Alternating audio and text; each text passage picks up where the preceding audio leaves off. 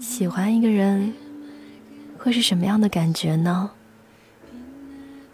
最近一直有这样一个疑问。后来呢，我听到了几个不同的声音，也借由子夏 FM 把这几个小故事分享给你。小安说：“喜欢一个人，大概是我心甘情愿的失去我，却在你眼中找到自己。”我中学的时候是个坏女孩。这是小安故事的开场白。爸妈都在外地上班，家里只有姥姥姥爷，只管吃饱穿暖，所以我就随便的长成了这个样子。他笑着说：“逃学、旷课、逛大街、抽烟、化妆、换男友，反正就是混呗。”似乎就像左耳里面的黎巴拉一样。他特意的叮嘱我补充这一句：“女侠小安有许多江湖上的朋友，当时觉得自己混得还挺成功的，随便打个电话都有人陪她玩，考试的时候都会有人帮着给她作弊。”他很不好意思的沉默了一会儿。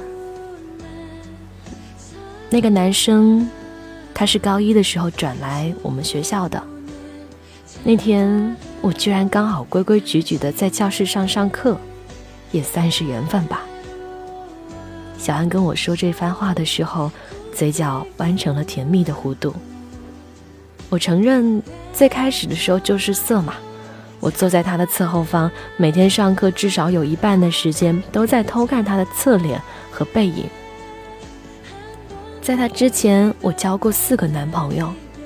小安笑笑。可是直到他出现，我才发现喜欢一个人居然是这种感觉，只为他编出的笑话，却要假装着跟别人聊天，不敢走过去讲给他听，为他早起一小时特意编了新发型，却没有勇气开口问他好不好看。明明不是羞涩懦弱的性格，却在寒假来临之前绕着圈拜托别人打听他的电话号码。像是什么质量巨大的神秘天体，让人心生爱慕，却不知该如何靠近。是否那是因为某个他顶撞过老师，被罚站在走廊不许回家的课后，小安蹲在墙角，恶狠狠地点着一根不知是谁临走的时候偷偷塞进他口袋里的烟，低下头报复一样的狠狠地吸了两口。猛一抬头，就看到他站在你的面前，抱着一沓厚厚的、刚刚领到的奖状，沉默的低下的头看着他，那双眼睛里有一点点的不解，有一点点的不屑，还有一点怜悯，甚至他自己狼狈不堪却要故作成熟的猖狂的这种表情。你有没有听过那句歌词？你与我是河两岸。永隔一江水。小安苦笑着，他站在领奖台上，我站在走廊底下，就是那种感觉。岂止是一条河呀，简直就是一个悬崖。那大概就是他改变的开端吧。比谁都认真的聆听每一堂课，每晚熬夜补着前几年落下的笔记，被所有一起玩闹过的伙伴朋友逐渐疏远。开始规规矩矩地穿着看起来难看的校服，心甘情愿地让自己脱胎换骨，为他变成另一个人。其实，在他出现之前，我也已经想过很多次了。开学一定要好好的学习，等我爸妈回来过年的时候，给他们亮出一沓又一沓的奖状。小安说：“可是真的太难坚持下去了，反正学的好不好也没有人在意。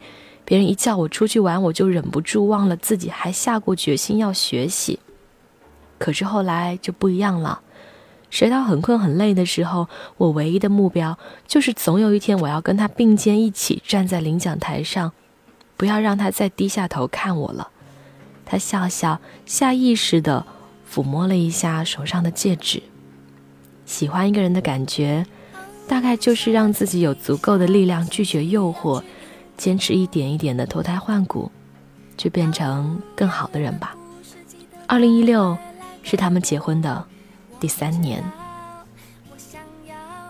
好美的一个故事。原来为了爱，我们可以在彼此的眼中看到成长。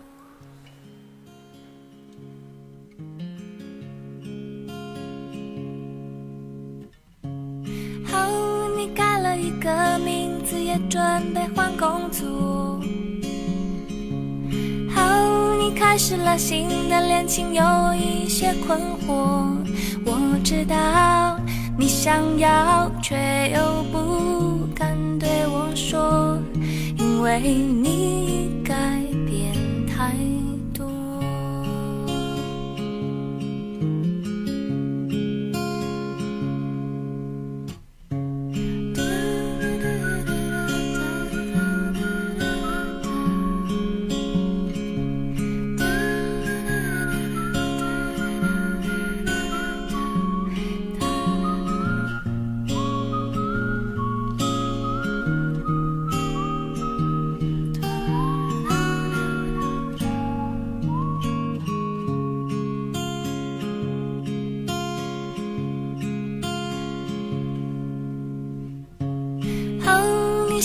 好几首属于你的歌，哦，这样的歌隐藏了太多苦涩。我知道你想要，却又不敢对我说，因为我曾是